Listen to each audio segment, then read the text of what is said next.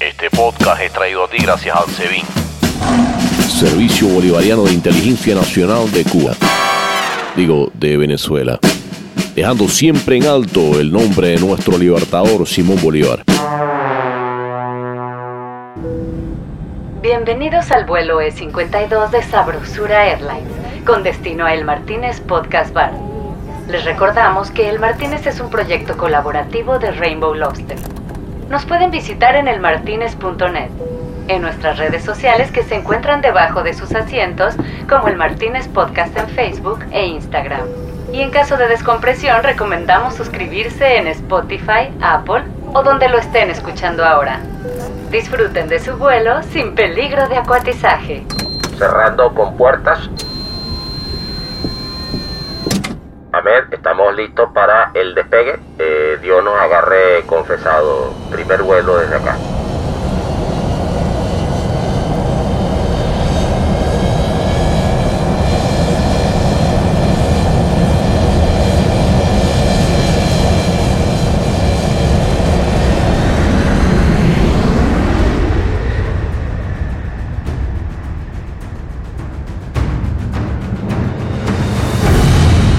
Este es el audio del film del nuevo Porsche Martínez 500. El primer film que es filmado por las recreaciones neuronales de nuestros podcasts de escucha y dirigido por tu yo director que todos tenemos dentro. Así lo podremos escribir en audio, pero también en film.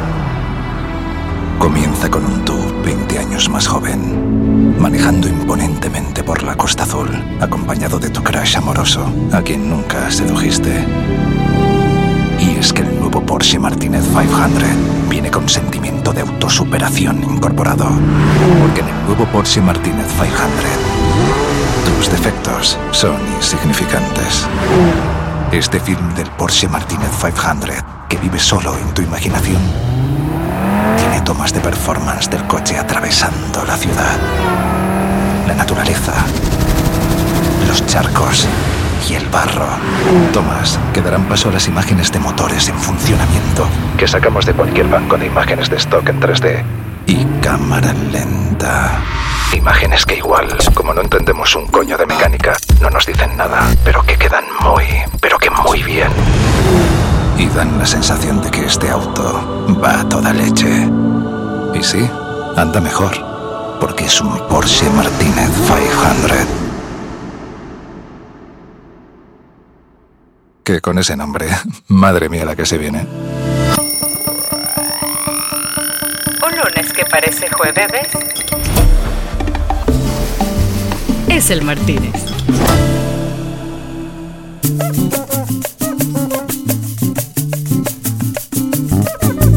La noche en nuestro bar llegó con botella ron, tabaco, habano. Mandé a traer unas antigüedades del Floridita y la noche se llenó de un calorcito húmedo, típico del malecón de La Habana. Y es que tenía el honor de recibir a un gran narrador de historias documentales que escribe editando. Gusta hablar sobre quién es Who is the Writer, dónde se escribe además en Who is the Writer in a Documentary, en un documental de largometraje de una hora y media con 400 horas de footage. Yo pienso que la gran diferencia que existe entre un montador de ficción y un montador de, de documental, el tipo de trabajo que yo hago, la, la responsabilidad que uno tiene como editor es muy diferente. Uno tiene que encontrar la historia. Él es un film editor y story editor reconocido internacionalmente y miembro de la Academia de Artes y Ciencias Cinematográficas de Hollywood, después de haber hecho una carrera brillante que comenzó en la icónica escuela cubana ICAIC. Por muchos años ha sido colaborador del Sundance Institute y es ganador de un Emmy, además de varias nominaciones y premios internacionales. Esa noche hablamos de lo que significa haber sido hijo de la revolución. Yo formo parte de una generación que es la primera generación de cubanos formada por la revolución, que en su momento de mayor belleza romántica de poder crear desde el talento y de todo lo aprendido, te tiran del tren. Nosotros creíamos que todavía podíamos cambiar la revolución desde el diálogo y desde nuestro aporte generacional. Hasta que Fidel Castro, por ejemplo, se da cuenta a partir de la perestroika de que no, que yo aquí lo único que tengo que, lo único que yo puedo hacer es tirar a todos estos niños del tren. O sea, nosotros terminamos todos en algún tipo de exilio o incilio. El que no se fue para afuera se fue para adentro, pero se fue. También hablamos de una belleza de película que se titula Herman's House y que narra la relación entre un artista y un hombre condenado por más de 35 años en confinamiento solitario. Sea, es el mismo poder que tiene, que tiene alguien, una figura que también me parece muy, que estuvo muy presente en mí como inspiración para editar Herman's House, que es Nelson Mandela. O sea, cómo Herman puede cómo Germán puede florecer, en, eh, como él dice, una flor en el estiércol, cómo él, ante un acto de sometimiento y brutalización, de repente él encuentra la manera de sobrevivirlo desde el amor, no desde la revancha, desde el odio. Eso no es fácil de hacer. Me contó la importancia de su documental El silencio de los otros, que narra la historia del proceso de juicio a militares del franquismo. O sea que para mí es importante también, o sea, entender cómo la, la, la, la, paradoja que existe entre un país como España que inicia el proceso de, de, de, hacerle un proceso judicial de reparación de justicia a Pinochet, se niega a hacerle un proceso judicial de reparación de justicia a las víctimas del franquismo. Los nietos, los hijos y los nietos y los nietos de las víctimas siguen siendo víctimas. Hasta que yo no encuentre a mi abuela que está enterrada en una cuneta, yo soy mi abuela. Yo soy. Hablamos también de Casas Muertas, un documental venezolano al que me invitó a participar y que narra la realidad de un país en éxodo a través de los ojos de la directora Rosana Matecki. Y, y yo no soporto los cineastas que enfrentan el, el hecho creativo desde sus boxes, desde sus cajitas de prejuicio y no desde el reto de desmontarse el prejuicio y, y, y bañarse en, en, el río con 5 grados cero. Pasamos también por la importancia de la elección de los personajes en un documental y cómo a veces la realidad sobrepasa la ficción. Este cuento no está contado por una inglesa, ni una francesa, ni una, ni una, ni, ni, ni una haya. Está contado por ti, que eres una venezolana, que también llevas, como todos los venezolanos que les ha tocado vivir este difícil momento, una casa muerta en tu trauma existencial, porque todos los venezolanos hemos perdido, han perdido un país, incluso los chavistas también han perdido un país. Y terminamos brindando por el fenómeno de movimiento de cineastas venezolanas que están contando la realidad de su país como nadie.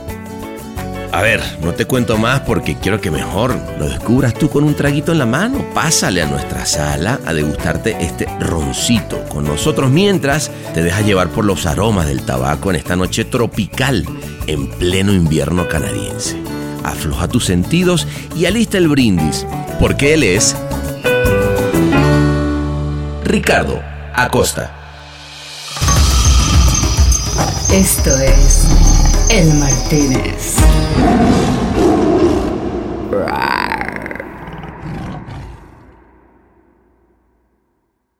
Ricardo, querido, ¿cómo andas? Por acá, disfrutando de, de este día libre. Está muy bien. Oye, eh, está, tú me oyes bien, ¿verdad? Me escucho perfecto. ¿Y tú? Súper, súper duper. Oye, pues qué gusto, cabrón, finalmente de tenerte por acá en el Martínez. Va a ser enorme. Qué lindo, qué lindo. Oye, eh, pues mira, sin mucho pretexto, ni, ni tú estás ahorita en, en Toronto, ¿verdad? Estoy, estoy, ahora mismo en Toronto, sí. Estás en Toronto, yo acá en Los Ángeles, pero vámonos a, a la Riviera Francesa un ratito a tomarnos un trago en verano eterno. ¿Cómo ves? Me encantaría. La última vez que estuve ahí fue en el 2015. No, bueno. Con Sam Bene, un documentary que, que hicimos sobre Osman Sam Bene, el padre del cine africano. Buenísimo. Fue muy emocionante porque estrenamos la película en la misma sala donde él estrenó Black Girls en 1967. No, bueno. O sea sí. que hay, hay historia, hay historia. Fue muy... No, pues entonces, entonces vámonos para allá, para ese lugar con historia, ¿te parece? Vámonos. Vámonos.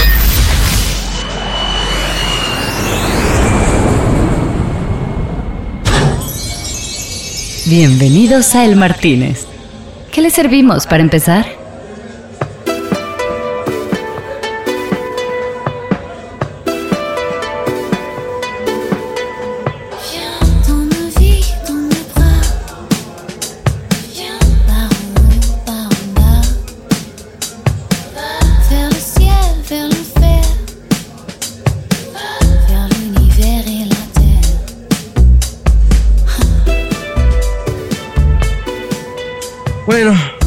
Estamos, Ricardo querido.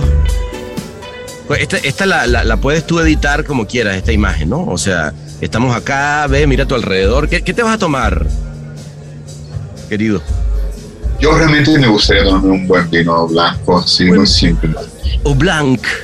Eh, oui, no, hoy, hoy no vino François, pero tenemos. Oui, eh, vamos a hacer, s'il vous plaît.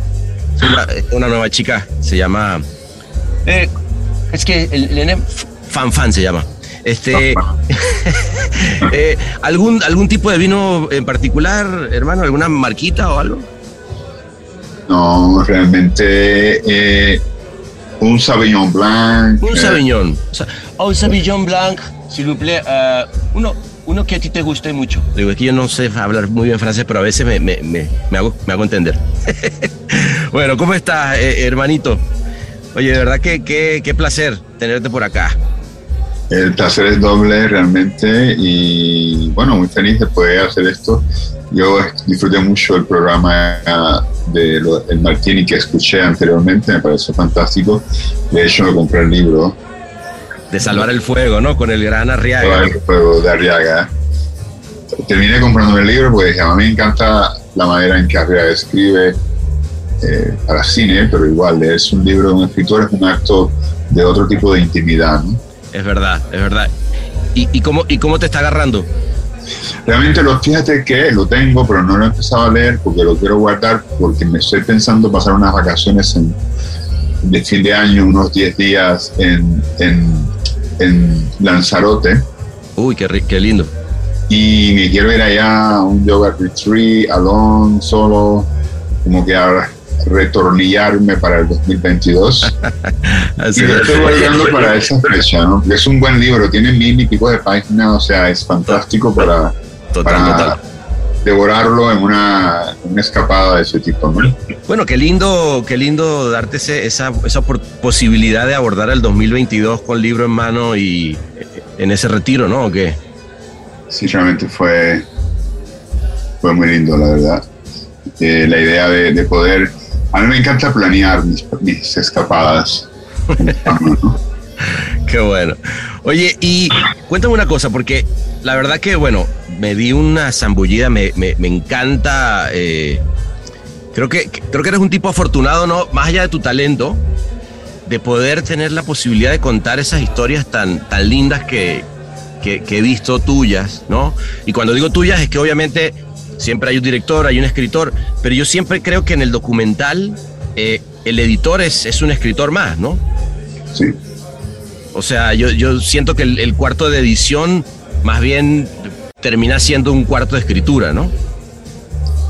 Eh, yo pienso que sí, yo, pienso- yo, yo incluso hablo sobre, me gusta hablar sobre quién es, who is the writer, dónde se escribe además, en who is the writer in a documentary, en un documental de largometraje de Ujú. una hora y media con 400 horas de footage, donde no existe un paper cut, donde no, por mucho que te imagines la historia a priori, la realidad te va a imponer otra historia donde yo pienso que la gran diferencia que existe entre un montador de ficción, un montador de, de- de- de documental, el tipo de trabajo que yo hago, es que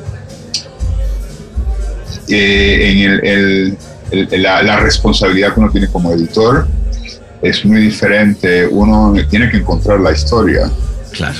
tiene que Claro, encontrar claro. la historia, pero además de eso hay algo muy importante para mí y tienes que encontrar la historia y siempre tienes que tener presente que la historia que tú estás contando está determinada porque es parte de una realidad viva, en muchos casos de unos sujetos reales.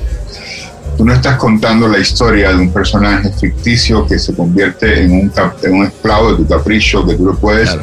resucitar, desaparecer, hacerlo que tiene poderes mágicos, convertirlo en un monstruo, en black and white, como tú quieras, porque es un personaje que existe a la merced de tu imaginación y tus caprichos como escritor y como director. Pero en un cine de documental, cuando uno cuenta la ficción del documental, que no es contar una mentira, sino es construir una historia de 20, eh, o- algo que pasó en 20 horas, hacer una escena de 4 minutos que tenga alma, corazón y vida para cruzar una frase en mexicano. Pero Eh, a ver, yo creo que contar desde el documental para un editor requiere entender, es ser un, ser un escritor. Uno cuenta a cuatro manos con el director y con la ayuda de mucha otra gente, pero uno tiene que, uno, o sea, yo digo que editar eh, eh, es, es, lo, ante todo como saber cómo contar el cuento, ¿no? Claro, pero y no solo como contar el cuento, eh, eh, Ricardo, sino que en, tu caso una de las cosas que a mí me, parece lindo cuando, cuando veo eh, tus cortes es el espacio que le das también al sentimiento, ¿no? O sea, más allá de contar, de contarte algo, que, que creo que eso además es un arte, ¿no? Porque siempre el documental, pues, tiene, tiene esta cosa de que, bueno, ¿cómo te lo, voy a, te lo voy a narrar con alguien en off o te lo voy a poner con su? Porque hay ciertas cosas que, que no aparecen directamente en el diálogo como quisieras, pero también una de las cosas que yo veo que tú haces mucho y que, que me gusta es esa, ese momento de dejar esa escena un tiempo nada más con una música. Además, creo que la música eh, eh, en tu trabajo es como súper importante, ¿no? Pero, pero das ese espacio, ¿no? Como para, para que el, el espectador no solamente le estés contando algo, sino que empiece a sentir cosas, ¿no? Sí, mira, a mí me, me, resulta tremendamente importante, eh, a ver, una historia, todas las historias que cuento por lo general son de, ¿cómo se llama en inglés? Difficult conversations, ¿no? Ajá. Conversaciones difíciles. Por lo general siempre digo que a mí, o sea, eh, a ver, existe un hecho histórico. El muro de Berlín es un hecho histórico y está ahí Tú te puedes leer tres libros que puede ser que te den una reseña de cómo era el muro de Berlín y el bla, bla, bla. Pero realmente el muro de Berlín que a mí me parece más efectivo contar es el que se cuenta a través de la historia emocional del muro de Berlín. Claro. ¿Cómo vivió el muro de Berlín una familia que estaba dividida por un muro y vivía entre el Berlín oeste y el Berlín este? Y es ahí en, en la capacidad de capturar de representar esa historia emocional en la que nosotros realmente estamos haciendo historia como contadores de un cuento documental. O sea, siempre digo que a mí me resulta muy, muy fácil hablarle también a la gente que piensa como uno. Ahí no hay ningún reto. Por lo general, el trabajo más arrecho, el más difícil y el mucho más remunerado emocionalmente es poder contar una historia donde los buenos y los malos de la historia estén tratados con mucho respeto y con mucho humanismo. Ajá. Para que te dé la posibilidad también de la gente que, por ejemplo, que está en el caso de Herman's House, a favor de la, de, de la cadena perpetua o de los solitary confinement, que es una tortura, pero que, que, que, la película les dé la posibilidad de repente de sentir algo diferente y decir, hostia, a lo mejor yo a lo mejor yo nunca he visto esto desde, el punto de vista humano. Eso, eso. Lo he visto desde el punto de vista moral, desde el punto de vista de mis fobias, de mis miedos. Ni el González, ni el Godínez. El Martínez. Y siempre tener presente a, la audiencia, porque creo que eso también tiene el, trabajo documental, y particularmente creo que el, que el que hace es que efectivamente estás hablando de, temas complicados, ¿no? O sea, eh, pero sobre todo encontrando esas historias humanas y como que haciendo que alguien se, se acerque a un sujeto que de otra manera sería para ti una noticia en el periódico, ¿no? O sea, eh, en el caso de, de Herman House, ¿no? Un tipo que está 40 años en prisión, en una celda de confinamiento, 23 horas al día, nada más tiene, eh, tiene una hora al día para ver la luz, ¿no? Sí. Y de repente, este, tú te, tú te preguntas, pero este tipo está muerto en vida. O sea, es más, creo que es peor eso que, que, la, que la pena de muerte, ¿no? O sea, es muy... muy es realmente una tortura, ¿no? Es realmente una tortura y muchas veces yo he tenido que estar en conversaciones donde la gente me dice, bueno, pero algo habrá hecho, ¿no? Es como si el castigo... claro, coño. Es como si el castigo, pero además la pena de muerte, sea el, el, el, confinamiento solitario, ni siquiera es una, es una, es una sanción judicial es una prerrogativa que se dan los carcelarios, los administradores de una cárcel, en un, en, una, en un, estado tremendamente racista como pueden ser algunos estados del sur de, las, de Estados Unidos. Claro.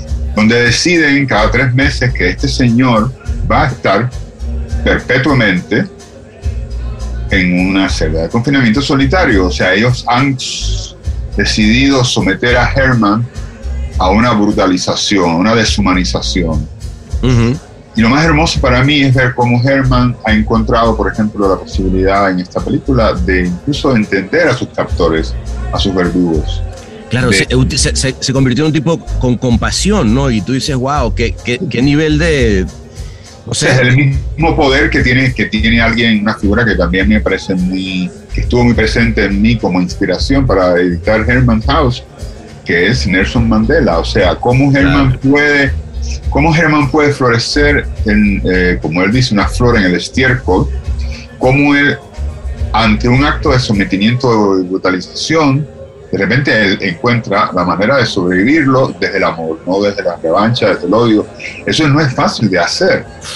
no, imagínate. No, es, igual, cuando uno está contando un cuento, uno lo puede contar desde el amor o lo puede contar desde desde la revancha. Entonces uno puede hacer algo muy panfletario, muy feo, muy totalitario, claro. y unidimensional. Pero si uno lo cuenta desde el humanismo, desde la complejidad humana, desde, desde la, el drama existencial, entonces uno puede contar un cuento que de repente va más allá de tu, de tu, de tu, de, de tu onda expansiva inmediata. O sea, un cuento que puede de repente llamarle eh, conmover incluso a alguien que, que, que, piense que el confinamiento solitario es un derecho, un deber y una posibilidad que existe para, para aplicárselo a los presos. O sea, y eso es algo que, a ver, el documental te da esa posibilidad. El documental puede, o sea, una película como El silencio de los otros, que es muy difícil contarla porque hay ya entrada un estado de, de opinión en un país donde no se ha contado el cuento desde en 40 años, donde las víctimas no han sido, no se ha reparado la justicia, pero por otro lado un país que está dividido entre gente que piensa que el franquismo hizo bien en desaparecer a más de 100.000 personas y, y, millones de personas que son los descendientes y los sobrevivientes del, fascismo que aún están buscando a sus muertos. Claro, que, que a mí fíjate que me, me pegó mucho esa desde lo personal, ¿no? Porque obviamente mi, abuelo salió de, de, de España, el eh, vasco, justamente por la, por la guerra civil y por, y por Franco. Y de repente, bueno, el, el, drama familiar es otro, ¿no? Porque tiene que ver con, con, el, con el, eh, el, desarraigo, que tiene que ver con... Pero efectivamente, a mí lo que, me, lo que más me llamó la atención es la causa del, del docu, ¿no? Que es decir, el silencio de otros. O sea, es decir, hay sencillamente aquí no se va a hablar del tema.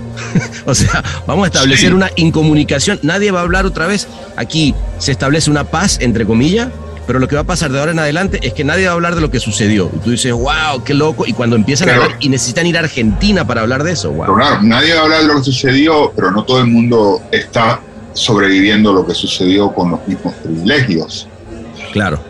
O sea, que para mí es importante también, o sea, entender cómo la, la, la, paradoja que existe entre un país como España que inicia el proceso de, de, hacerle un proceso judicial de reparación de justicia a Pinochet, se niega a hacerle un proceso judicial de reparación de justicia a las víctimas del franquismo. Claro. Y para ello, y para ello convierten al juez Garzón en un individuo que lo, le prohíben ejercer. la película es muy interesante porque por muchos años incluso yo pensaba, muchas veces la gente habla de España como un ejemplo, eh, un ejemplo bueno de cómo se sobrevive. Y realmente no lo es. O sea, no hay cosa más dolorosa que el pacto del silencio. Claro. A ver, claro, claro hay una cosa para mí yo he aprendido y últimamente hace dos días estaba hablando con un amigo sobre eso. Hay dos personas que son dos hijos de perpetradores. Uno es el hijo de Franco y otro es el hijo de, de, de, de, Pablo Escobar. Claro. El hijo de Franco se ha pasado toda su vida limando y puliendo la imagen de su padre, el caudillo. Jamás le ha tenido interés en hacer un proceso de sanación, de víctimas del fascismo. El hijo de Escobar es un ser que yo realmente admiro. Increíble, ¿no? Como el tipo... se define a partir de que, como él dice, en la lista de las víctimas yo tengo el último lugar. Pero que ha hecho de su vida algo que es tener la posibilidad de encontrarse con las víctimas de, de- de su padre y de, y, y de ese momento de violencia en Colombia y hacer algo muy hermoso, que es sanar juntos. Sí, a mí, a mí eso me parece brutal. Y es una diferencia para mí, porque, por ejemplo, y siempre digo, o sea, los nietos, los hijos y los nietos y los nietos de las víctimas siguen siendo víctimas Es verdad. Oye, y a- hasta y a que no se repare la e- e- ese proceso. Los Total. nietos de los tataranietos de los victimarios no tienen que ser victimarios. Claro, no, no tienen más que, que, que la, haber nacido, ¿no? O sea, les cayó de pronto una... Sí, de haber pero nacido porque decir, pero yo no soy como mi padre, pero tú no puedes decir, a mí no, a mí, a mí, hasta que yo no encuentre a mi abuela que está enterrada en una cuneta, yo soy mi abuela. claro. O sea, y eso es importante Wow. entender, ¿no? Con- eso es algo que yo aprendí, por ejemplo, trabajando con Almudena Carrazor y con Robert Baja en, en, en El Silencio de Nosotros, entender que no, no, no es que hay muertos de ambas partes y que es la misma narrativa y toda la bobería esa que la gente cuenta de que el muerto por el muerto, no. Claro. Es que unos son muertos que tienen, que tienen que han sido respetados y enterrados y otros han sido dispersados por el campo. Oye, y ahí, por ejemplo, Almudena y Roberto, ¿de, de dónde nace? Bueno, me imagino que obviamente tendrá una, una- un arraigo con esa historia, ¿no? Algo muy personal, ¿no? Pero me, me llama la atención cómo ellos dos deciden tomar ese tema en particular y, y se empieza a desarrollar la historia en que en seis años, ¿no? O sea, fueron seis, siete años este, para Sí, hacerlo. a mí, Robert y, Al- y Almudena son gente muy linda y que trabajan, que hacen un trabajo muy hermoso como pareja, tienen muchísimo talento, pero es muy interesante porque esta es una película que también es autobiográfica, ¿no? O sea, Claro. En el sentido de que ella es la hija de una generación que son, que nacieron en la posguerra. Eh, sus padres eh, nacieron en la posguerra, fueron también en alguna medida eh, lucharon contra el fascismo, estaban en la universidad, se metieron en problemas. Pero Almudena se da cuenta eh, que, que ella no le ella- o sea, que su hija no sabe el cuento de lo que pasó. Wow. Pero tampoco ella lo sabe, porque a ella sus padres no se lo han contado del todo, Ya, porque tampoco se cuenta en las escuelas. imagínate tú. Y entonces, por ejemplo, algo como el pacto del olvido, un olvido debe bajar a toda la sociedad. O sea, que es algo tan terriblemente morboso Sí, como obligar al silencio a la, a la víctima. es muy, es muy, muy morboso, claro, tal Es cual. morboso, o sea, es obligar a la víctima al silencio. Por favor, ahora todos somos iguales. Yo No, tengo bien, cinco bien. medallas, tú no tienes ninguno, mis muertos están en una tumba, los tuyos están en una fosa común y todos somos iguales y todos vamos a vivir en paz. Es que no es posible, o sea, no se puede vivir en paz si no se aprende de lo que pasó, ¿no? Claro. Y, y en ese sentido, Almudena tiene, construye la película, o sea, con Robert a partir de una necesidad personal de que ella quería poder contarle a su hija qué había pasado. Y Gran, motiva- gran motivación, ¿no? Gran una, motivación. Una, una motivación muy hermosa y por ejemplo ahí, ahí cosas, pasaron cosas muy interesantes porque por ejemplo gente que decía, "Ay, pero no, pero ¿por qué usar la voz de ella y por qué no la voz de, de, de- de Javier Bardem o de Penélope o de "Ay, pero joda, no sé, como un momento, no, es que no. No, nosotros no necesitamos usar la voz de un actor, estamos usando una voz que emocionalmente Está tiene toda la perfecto. apropiación emocional de la historia, que eso Claro. es muy importante, ¿no? O sea, para mí siempre digo, ¿cuál es la voz? ¿Cuál es el, el- la, o sea, cómo suena la voz emocional del cuento? O sea, es muy importante entender eso, ¿no? Chiquitibum, Aladín Bomba, El Martínez, El Martínez. Ra, ra, ra. ¿Desde qué lugar estás, eh, en este caso, el- el- los directores eh, envueltos emocionalmente en el tema, ¿no? O sea, yo, yo por ejemplo, veo también esta, este lindo, eh, linda película que, que está ahorita in the making, ¿no? Casas Muertas con, con Rosana. Eh, y que al que proyecto al que tú me hablaste por primera vez y me invitaste y fui feliz de poder entrar y poder hacer un documental por, que abre. por formar parte. Es, un- Es que claro, me, me encanta porque, porque es la posibilidad de contar un país que se está quedando con gente sola por la can- o sea, es una consecuencia de la de la migración que la verdad que yo no había pensado. O, o a lo mejor lo había pensado, pero, pero no desde un lugar eh, como decir, bueno, ¿qué pasa con esas casas que se están muriendo? ¿no? Que es un poco... Y, y, y cuando Rosana me lo, me lo cuenta, primero me lo cuentas tú, yo dije, me acuerdo de esa conversación y fue que me, me, voló la cabeza de, wow, mira qué, qué historias, pero también cuando vi ese, ese corte que tú habías hecho del teaser, ¿no? Uh -huh. Me pareció muy interesante. Justamente yo decía, wow, y esta voz, mira qué linda voz. Y claro, hasta que hablo con Rosana, digo, es la voz de, de, de Rosana, ¿no? Como directora también in, eh, involucrada emocionalmente como una venezolana que vive en Canadá y que, y que dice, este, esto es lo que le está pasando a mi país, ¿no? Sí, es muy interesante. A ver, estamos llegando a territorios muy...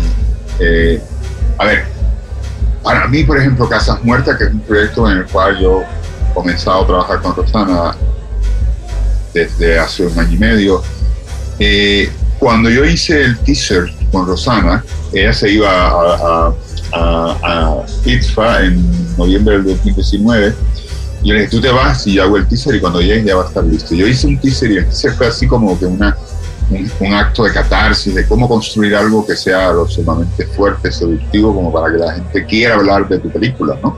Claro. Que es lo que puede hacer un teaser, ¿no? O sea, yo siento que un teaser debe ser, si, si algo debe ser un teaser, es un buen beso. si algo bueno. que, que, te, que te deje así que tú digas, ay, yo quiero más. Porque, Muy bien. Me encantó, me encantó la no, definición de teaser. A ver, si es un beso ahí más o menos, tú dices, ay, no, por favor. O sea, ay, claro, no. o sea, un teaser tiene que ser, porque es que un teaser es un, es un, es, es, un piropo que tú le echas a la historia, o sea. Claro, claro, está bueno. No, y, y, en ese sentido, eh, cuando para, para Rosana era algo nuevo, en el sentido que le dije, o sea, hay algo aquí que tiene que ser narrado por ti. Mm, que no lo okay. podemos narrar con, que no lo podemos narrar con texto, pero tienes que narrar tú porque tú eres parte de esta voz. Ah, mira, qué interesante. O sea, eh, viene de, de, ti esa propuesta porque eh, narrativamente es muy fuerte. Es muy fuerte, sí.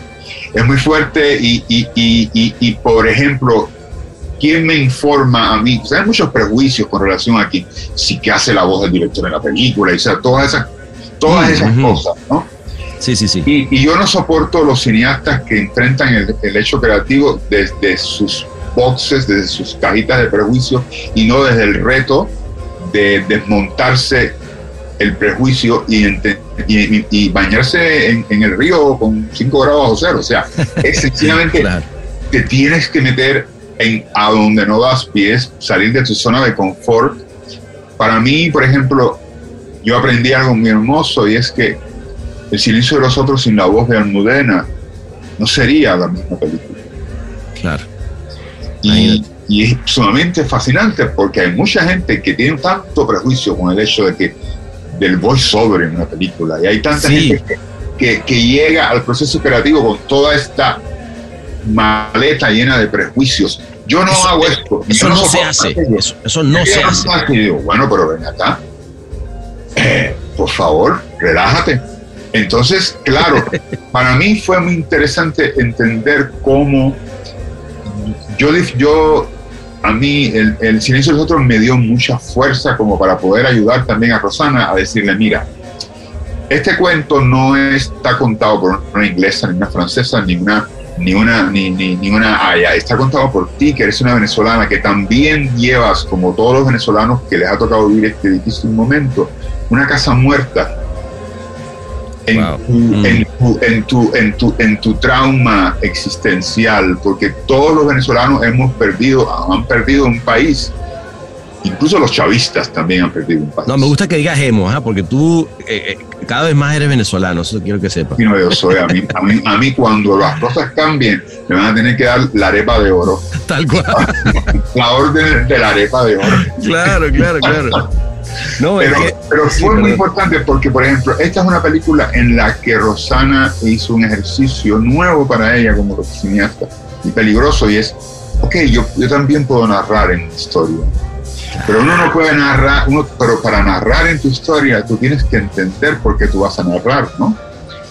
Y, y es, por ejemplo, ahora mismo que hemos expandido el teaser, eh, que tú has visto. Me, encan eh, me, encantó, por cierto, ese nuevo la idea de tener tres personajes para, para nosotros, después de haber hecho aquel teaser, que, que el primero, nos fuimos al campo, a casa, a la finca de un amigo, y nos pasamos dos semanas ahí encerrados, porque la, yo le dije, Rosana, el teaser está muy bueno, pero la película no puede ser eso, tiene que haber más. Claro. Y nos fuimos al campo a tratar de entender cuál era la casa muerta que queríamos contar. Ah, Y fueron tres días difíciles porque al principio era, ese, era casi que evadíamos el hablar porque no había manera. O sea, era, era más, pues pesaba más el, el- el miedo que la locura en ese momento. Un buen día Ok. vale, yo me levanté muy temprano y salí a preparar el café y me bajaron como dos epifanías así que venían de boca. Y dije, ah, mira, aquí están. Y nos entendí le dije, bueno, ¿y qué pasa si realmente nos... Olvídate de, de- del escritor que originalmente escribió esta obra. Eh, ¿Qué pasa si de repente también hay una casa muerta que es la historia de un hombre que cuida casas de gente que se ha ido del país? ah, ¿Y qué pasa si una casa muerta es una familia que se está preparando para irse? O una mujer que está embarazada y su hijo y su marido es un preso político y está pariendo sola. Porque todas son formas de una casa muerta. mm, Y salimos de la literalidad y nos vamos a un territorio mucho más fuerte. más simbólico, más ¿no? Simbólico. Y, y fue muy interesante porque en ese momento entonces fue cuando nos soltamos el pelo y dijimos, arriba, pero suerte y carretera, porque nos dimos cuenta de que, bueno, sí, claro, exactamente, así es como lo podemos hacer. Y fue un acto de, de empowering, o sea, de, de- de- a la directora, se, a Rosana hizo así como que vio la película, ¿no? Qué bueno. con, con eh, que algo que ella sabe hacer muy bien, como buena directora que es. Pero fue un proceso difícil encontrar, eh, sí, la historia de, de Isabel linda, pero ¿qué vamos a hacer más allá de Isabel? no? No, pues salud por esa epifanía, porque la verdad que creo que, ah, mira, salud, vale, porque está realmente lindo ese viaje, ¿no? Porque también es ese viaje creativo. Por eso te decía que, que insisto, la figura del, del editor en, en el documental eh, tiene mucho más de, de brainstorm y de, y de eh, escritor, ¿no? Y de, y de writer's room, más que de, de meramente editorial, ¿no? Este, que a mí lo, que- lo que me, parece interesante también es tú con tu propia historia, ¿no? Porque, a ver, yo, yo te he visto haciendo documentales que hablan de la, España, este, sobre Colombia, ¿no? Marmato, ese, ese pueblo minero eh, aguerrido que no se dejó, eh, eh, digamos, reducir a, a- a una inundación, ¿no? Por, eh, y, y luchando contra, contra el gobierno y contra las corporaciones, pero de repente tienes Eras una vez en Venezuela, que habla también del drama venezolano, pero de un pueblo chico. Y de repente yo me pregunto, bueno, tú saliste en el, en el 93 de, de- de Cuba a Canadá, lo cual ya de por sí, este, un cubano en Canadá me suena como algo interesantísimo desde, desde ese lugar, si hablamos de, de- de desarraigo y de, y y de migración, ¿no? Este, ¿cómo, cómo, cómo te ha eh, esa, esa experiencia de, de- de desapego del- de la tierra, etcétera? Obviamente tiene que haber influido ¿no? en todas las decisiones que, que- que has hecho a la hora de hacer eh, estas historias, ¿no? El Martínez. Un twist de chinchón con un splash de chimpaticón. El Martínez. Yo siempre digo que yo me fui al norte del norte. Claro, tal A ver, los cubanos tenemos esa expresión, así como yo soy medio venezolano, tú eres medio cubano. Así, sí, tal cual. Por, por- por el camino de los afectos, ¿no? Así es, No, así también es. tiene otras nacionalidades. Bueno, nada, yo en Cuba se dice, se fue para el norte cuando alguien se va para Miami. Bueno, pues yo me fui al norte del norte, vaya, porque yo no me podía ir al norte, yo tenía que irme más allá, porque yo también salí de Cuba, a lo mío, yo, yo digo, lo mío fue un divorcio, yo me divorcié de, de, de mi relación abusiva, es complejo, uno le toma mucho tiempo entender que yo no llevo, llevo 33 años con una relación abusiva con este sistema, con este papá Fidel, con este papá Revolución, en el cual cuando yo no hago las cosas como ellos quieren, me dan un GT, me dan un garnatón, me meten preso, me castigan, me dejan de hablar, me expulsan, me amonestan. Y encima de eso me dicen, pero tú tienes que seguir creyendo en mí. Ajá. Y entonces, claro, Relación abusiva, sí, sí, sí. sí es una relación abusiva y me toma mucho tiempo. Es tan abusivo que incluso yo salgo de Cuba, llevo varios años años entre salir de Cuba a festivales como programador y viendo películas y qué sé yo, y siempre regresaba, porque por supuesto la primera generación formaba, educada completamente en la revolución, yo nací en 1960, yo y todos los amigos de mi proyecto... Eh, Hijo de la revolución. Hijo de la revolución. Somos, somos el hombre, somos el experimento del hombre nuevo, ¿no? Claro. Y, y yo regresaba a Cuba siempre con, la, con el, deseo, y porque yo tenía un compromiso con colectivo, con mi grupo, con, con Marco Antonio Abad. Abad, el gran amigo. A ver, nosotros creíamos que todavía podíamos cambiar la revolución desde el diálogo y desde nuestro aporte generacional. Hasta que Fidel Castro, por ejemplo, se da cuenta a partir de la perestroika de que no, que yo aquí lo único que tengo lo único que yo puedo hacer es tirar a todos estos niños del tren. Nos tiraron a todos del tren, o sea, sencillamente él se dio cuenta de que no. De que el, de que el, hombre, nuevo Sí, el hombre, el hombre nuevo que haga la cola. que pregunte quién es el último y cuando yo me muera, a lo mejor. Pero no, aquí nadie, o sea, ustedes no van a ser, no van a ser dueños de ningún destino. Ustedes van a meterse, el proyecto de ustedes, mi proyecto que lo decido yo. Entonces fue muy complejo, ¿no?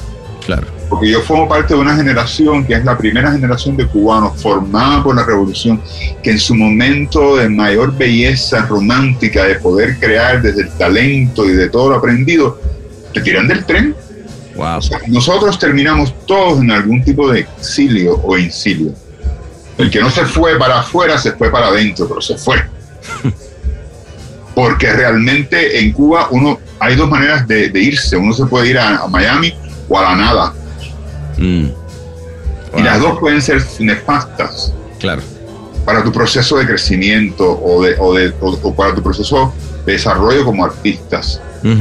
Sobre todo en aquellos momentos de Cuba. Yo, yo, yo realmente tengo la dicha de haber llegado a Canadá, a Toronto, una ciudad donde yo encontré una nueva familia y donde yo tuve la posibilidad de sanar, sanarme, de sanar, hacer una sanación eh, de, esa, relación tóxica. Sí, sí, sí, es muy importante. La distancia para mí fue muy importante. O sea, por ejemplo, yo. Hay, hay películas que yo podría hacer hoy que no pude haber hecho hace 20 años o 27 años cuando llegué acá. Claro. Porque estaba demasiado absorbido por la catarsis de la fuga, de la ruptura, del decir, hasta aquí, no te aguanto más. Es dificilísimo cuando uno se separa de una relación abusiva, uno tiembla Claro, pero ¿y cómo fue ese momento, este, Ricardo? Porque yo me, imagino eso, de eh, una, un, país también que, de alguna manera, como dices tú, en el que se creía en el proceso, ¿me entiendes? No, no es que... Eh, sí, o sea, a ver, la revolución, el, o sea, el gobierno no solamente es dueño de tu, de, tu educación, el, dueño, el, gobierno también es dueño de tus cuerpos, de los cuerpos, de las memorias, de las mentes y de la ideología y de los sueños el totalitarismo es dueño de, tu humanismo. Claro. Mm. O sea, eh, eh, eh, y eso es algo que es muy importante, entender cómo uno, una ruptura donde yo no salgo de Cuba diciendo, bueno, al año que viene regreso a ver a mi mamá. O sea, uno sale, uno rompe la. Uno, uno se corta el cordón umbilical uno mismo. Sí. Saber cuándo vas a poder ver a tu familia, cuándo vas a regresar. O sea, era un momento donde si te vas, aquí no te quiero más. O sea, es típico, típico de relaciones abusivas. Claro. Me botaron de la casa, me fui, me escapé, no puedo regresar. O sea, es muy duro llegar a un lugar al que sea. Ahora, por ejemplo, yo en el año 2000 hice una película muy hermosa que se llamó of Havana. que yo esa película no hubiera podido hacerla en el año 1995, al año y medio de haber estado acá. A ver, ¿y por? ¿Por qué? Porque yo era una película sobre el, el, viaje y la colaboración artística de Jane Bannett, que es una, una jazzista canadiense muy famosa, con músicos cubanos. Su viaje a través de diferentes partes del país, un programa que ella tiene que se llama Spirit of Music. Eh, eh, eh, es muy interesante porque yo en el año 1995 hubiese sido un editor tremendamente chauvinista con ese proyecto. Ok. Y hubiese tratado de contar una historia que estaría llena de mis neurosis pírricas desde que esa cosa de sacar más los cubanos que tú sabes que dicen, ¡Uy, eso está buenísimo! Pero, No, pero- yo. sí, sí, pero nada más está buenísimo para ti, porque yo no lo entiendo, pero tú me estás diciendo que está buenísimo. Claro, claro, claro, me lo Pero esa me lo intensidad del cubano que no, que solamente cuenta para él y su espejo neurótico. Ya. Entonces, yo, yo, por ejemplo, es una película como, como eh, Despisos Habana, yo no hubiera podido contribuir a esa película en el año 95 como contribuí en el año 2000, porque no tenía la distancia.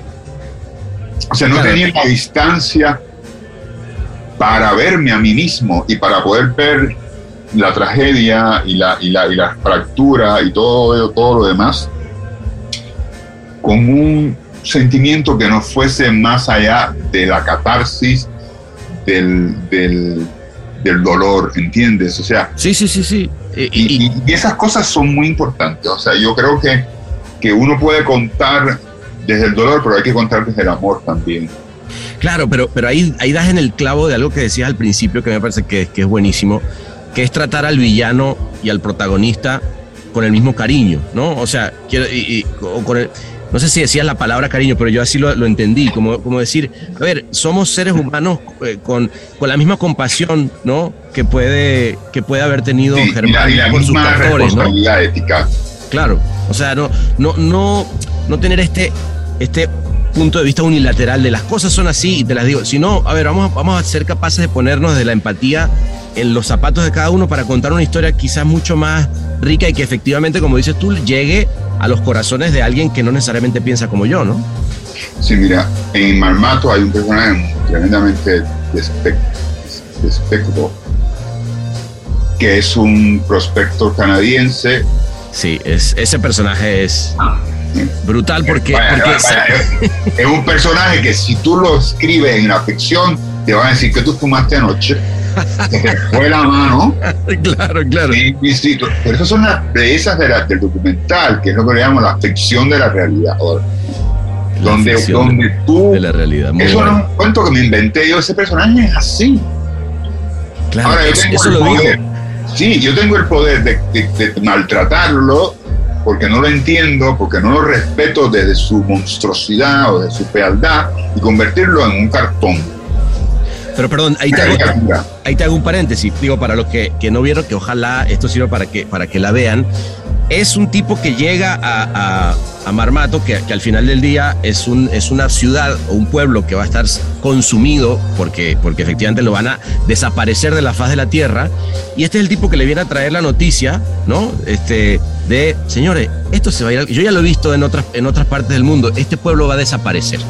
Y, y- y por un lado es el, el gran villano, porque está diciéndole esto, pero también por otro lado se convierte para mí en un gran aliado porque les hace ver lo que realmente va a suceder. A mí eso me pareció brutal. Un bar transformado en podcast es el Martínez. Es el Martínez. Eh, Sebastián, tú realmente hay una empatía, me encanta que pienses así, porque es que exactamente. Y para mí eso es su gran, su gran ofrenda a la historia, ¿entiendes? O sea, a ver, si un minero dice, aquí los, la- lo- los señores de, de la transnacional van a venir y nos van, y nos van a... a- eh, yo puedo pensar que él lo que está es paranoico. Pero si viene el señor de la transnacional y me dice, oye, yo voy a hacer esto, pero seguro que en, de entrada, va- vamos, o sea, es que a nivel dramatúrgico él está construyendo de una manera tremendamente poderosa a que la Tremendo. historia funcione. Tremenda. Ya, ya de entrada yo eso tengo que agradecérselo. Y, por, Tal cual. y, y estar tremendamente agradecido y tratarlo con el mismo decoro, con la misma, con el mismo respeto narrativo con que trato a Duma, que sería Claro, su alter al- protagonista, Y, claro. y- y es interesante porque a mí hay gente que me decía, pero yo no lo soporto, pero ¿por qué tú le das tanto tiempo en pantalla? ¿Por qué tú hablas tanto de él? Y digo, chico, porque es que yo, sin, sin él, la película sería, sería chueca. Sería un lamento. Sería el lamento boliviano todo el tiempo, claro. Sí, o sea, un lamento así, pero y, y que no. A ver, yo tengo que ser muy agradecido de eso como artista, de cuando un sujeto real, porque no es un tipo inventado por ti o por mí, Sí, es alguien que existe y se involucra conmigo al darme semejante confesión Además que es buenísimo en cámara, Es- buenísimo. Es, buenísimo porque además yo creo que hay una, incluso hay una parte, Ricardo, y no sé que igual me, la fui yo nada más, pero donde realmente sí sientes que el tipo se lo está diciendo hasta con cierta preocupación. O sea, dentro de todo lo hijo de puta que puede ser él, ¿Quién lo hay, está hay- diciendo? hay una, hay una cosa de él decir, yo sé que cuando vuelva, este pueblo no va a existir. Y, y- y No. también es, Sí, porque claro, si él, él es muy fiscarraldo, él es muy, él se involucra, o sea, él es, él es, eh, eh, así, es el, él es el tipo que te dice algo y de repente hace, ¡ah! y escupe. y escupe. me pareció buenísimo que le haya dejado la escupida después que está diciendo. Yo vivo para esos momentos, que es como yo vivo, Claro. ponerle el sello expresivo a un, a un, a un- a un- a una, a- o sea, a un momento narrativo, ¿no? Y claro, es el tipo que hace eso y el tipo que también le está hablando a esta gente desde algo, él se involucra, o sea, él, él, no, él, él no tiene la frialdad del hombre que, que conexiona rocas en un super eh, eh, flat de Medellín que es, no, él no es esa persona. Claro. O sea, Claro. él, él existe a otro nivel, como también el italiano que se que viene a negociar y que es tan arrogante, el tío, pero arrogantísimo. arrogante y, y le hacen los shows para que toda la gente en el pueblo esté, eh, no, pero le circo. funciona, porque Y le funciona. es un productor. No, es muy bueno. O sea, perdón, eh, ese momento, hay un momento en la, en, en la película, ¿no?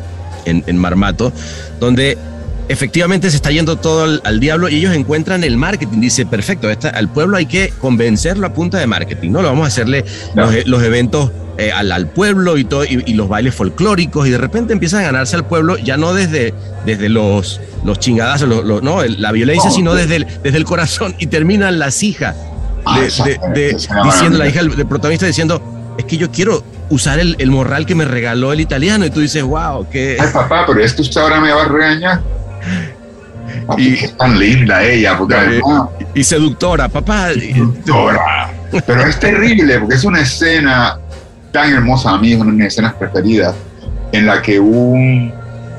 Tú te das cuenta cómo se le ha metido el diablo en el cuerpo que más le duele al sujeto, que es el diablo se le ha metido en el, en el corazón a las hijas. a las hijas y las, Sí, las hijas les parece les, les encanta la- ahora el, el- la gran Colombia Gol La Gran Colombia la, Gol, la corporación Eso es muy duro, pero Muy fuerte. además a Dumar, a Dumar que vive para sus hijas, o sea, porque Dumar es, o sea, a mí el personaje de Dumar, por ejemplo, también me fascina y es algo, el Marmato, eh, eh, eh, Mark Grico, el director, se metió cuatro años filmando solo ahí arriba en esa montaña, pasando Sí, tremenda qué- hambre qué y viviendo ahí encerrado con toda la, la intensidad de un, un fotógrafo talentosísimo que estaba recorriendo Sudamérica, joven, acababa de salir de su universidad, pero no tenía la más mínima idea que se iba a encontrar con esto, y su intuición, intuición le dio por filmar, y él filmó, y filmó, y filmó, pero no tenía la experiencia para contar ese tipo de cuentos, ¿no? claro Y entonces eh, él vino y me presentó algo que tenía. Yo estaba haciendo otro trabajo en Nueva York y era tremendamente problemático. Tenía todos los defectos de lo que yo nunca haría en una edición. Era un trabajo que estaba contado desde el, desde el iPod, desde el. Desde- eh, era el panfleto eh, exacerbado, Claro. llevado al puntillismo máximo. ¿no? Yo dije, mira, yo veo detrás de toda esta cacofonía yo lo que siento es que hay un fotógrafo que tiene una intuición hermosísima, que eres tú, y un director que necesita una ayuda, que eres tú, y yo quisiera ayudarte, pero tenemos que poner una bomba a esta pretensión y empezar desde cero. wow wow Eh, Qué y momento él y- tuvo la, la- valentía y el. Y la humildad también no no, de, de- de director de decir, esto es justo lo que ando buscando, necesito eso, y Wow. si eres tú, y le digo, bueno, vamos, vamos para allá.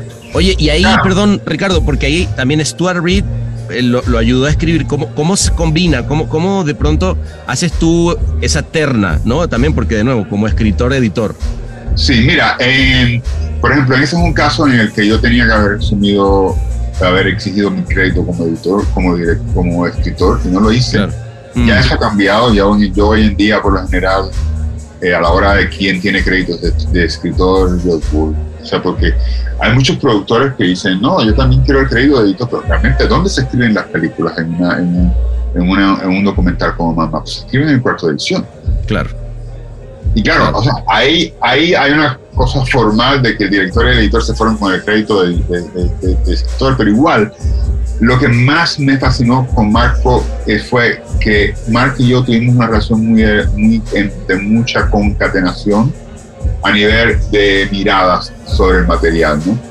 Y una de las primeras cosas que nosotros hicimos, yo le dije, mira, esta película, yo soy de los que piensa, yo, I, I am all for equality, pero uno no cuenta historias desde la equality, uno cuenta historias desde la discriminación, porque hay historias que son más importantes que otras historias. Claro.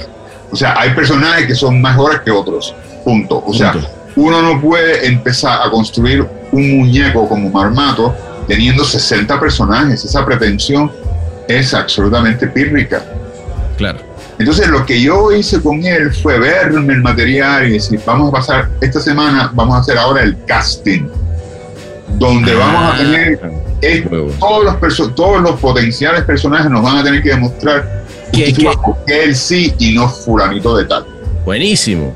Buenísimo. Fue un O sea, casting muy duro, o sea, porque, y claro, detrás de ese casting, que era lo que la pretensión que queríamos, era, vamos a tratar de encontrar cuatro personajes que puedan contar la historia desde las cuatro, las cuatro esquinas del pueblo.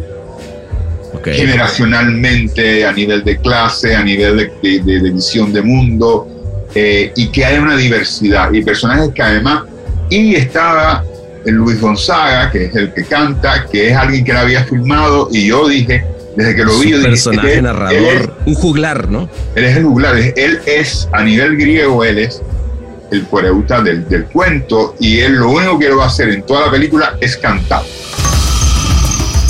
Esto es El Martínez.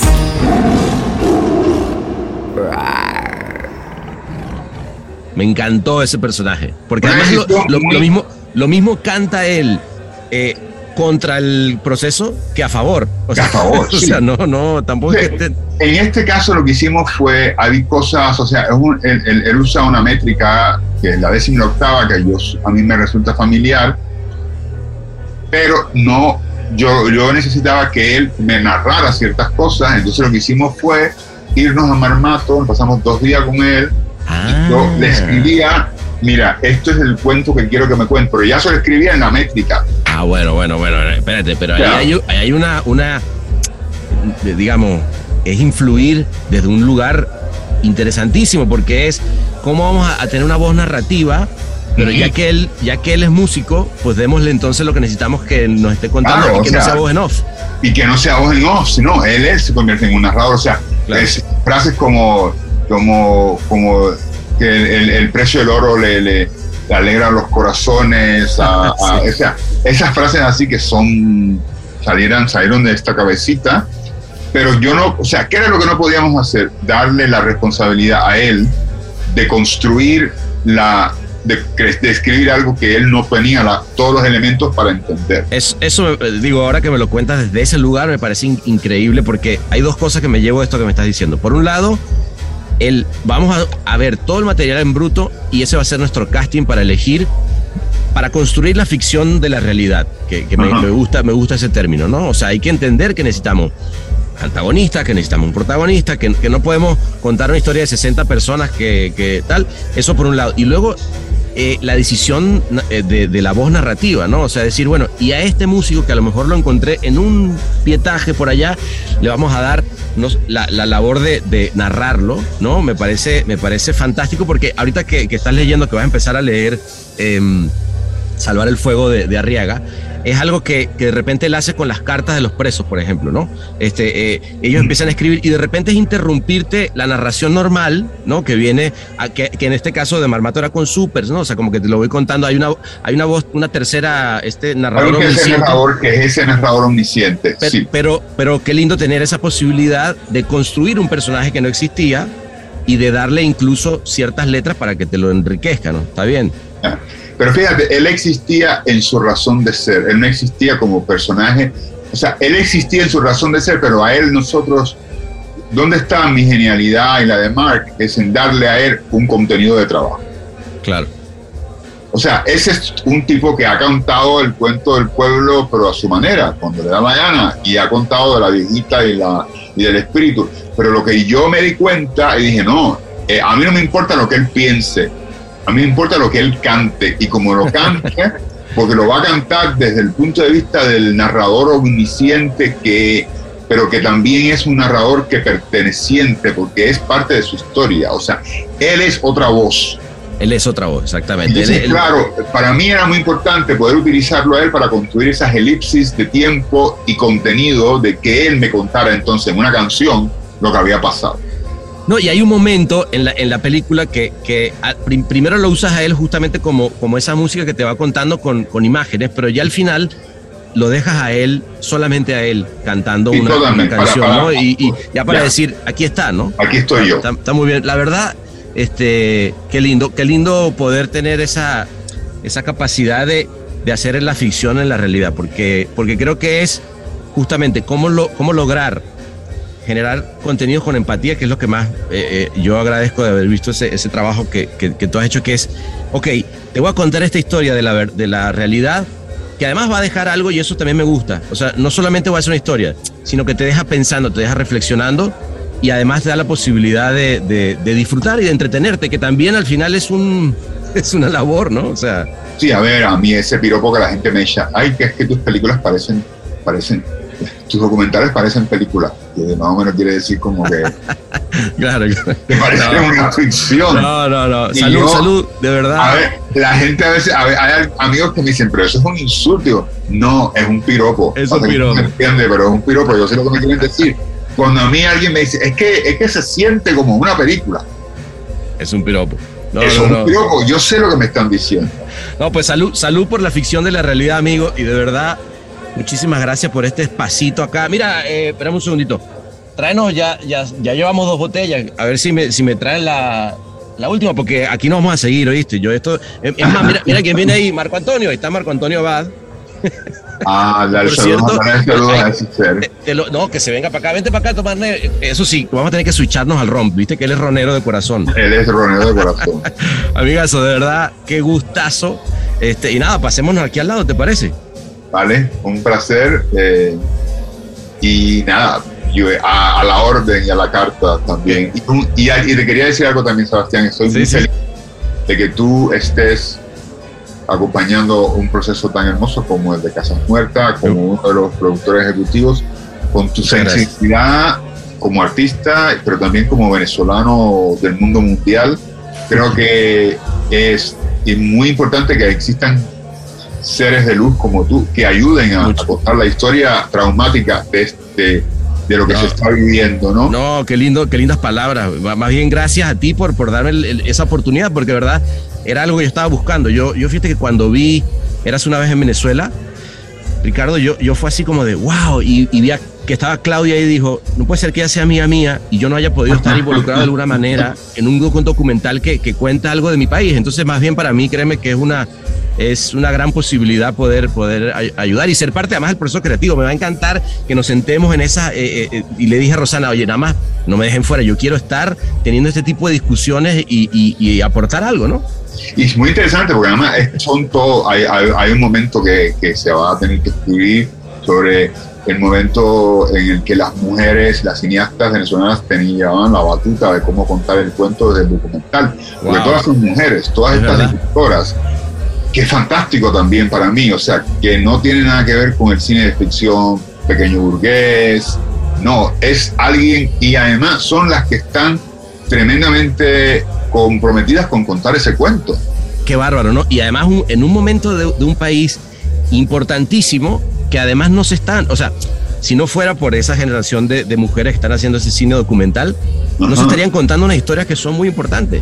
Así que hoy tenemos desde el, desde el, desde el, bar, desde el Martini, tenemos que brindar por las Jevas. Que, así sea, por, por, la por las Jevas venezolanas que están sacando ahí la... la ¿Sabes cómo? Eh, ellas, crearon una organización que se llama Jevas. Las Jevas, cuyo, qué bueno, qué gran nombre. Ellas crearon una, una organización de cineastas venezolanas que se llama Jevas yo creo que es el nombre más hermoso que se les ha ocurrido. me encanta, me encanta. Bueno, salud por la Jeva.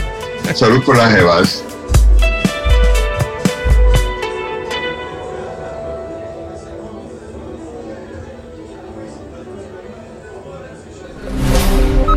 Todos los derechos reservados y todos los torcidos depravados. El Martínez.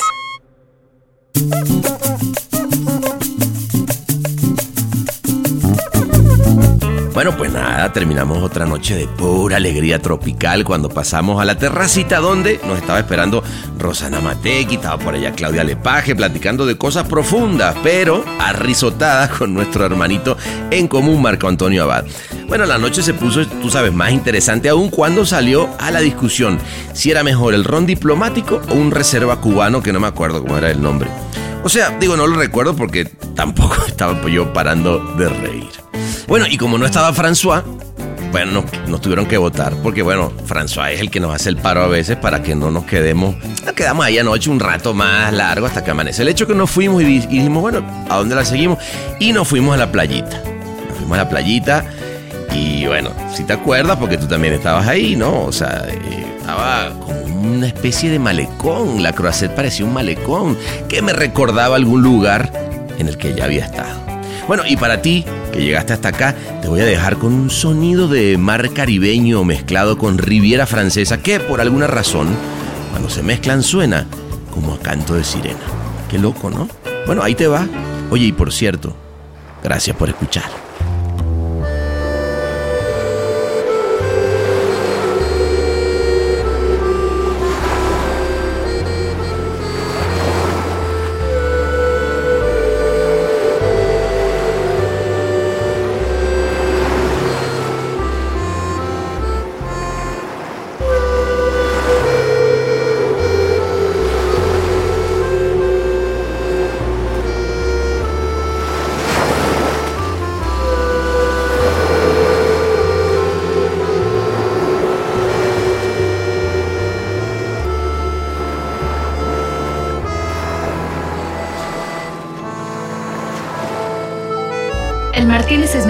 Musicalizado por el mixer Ahmed Cosío en Ciudad de México.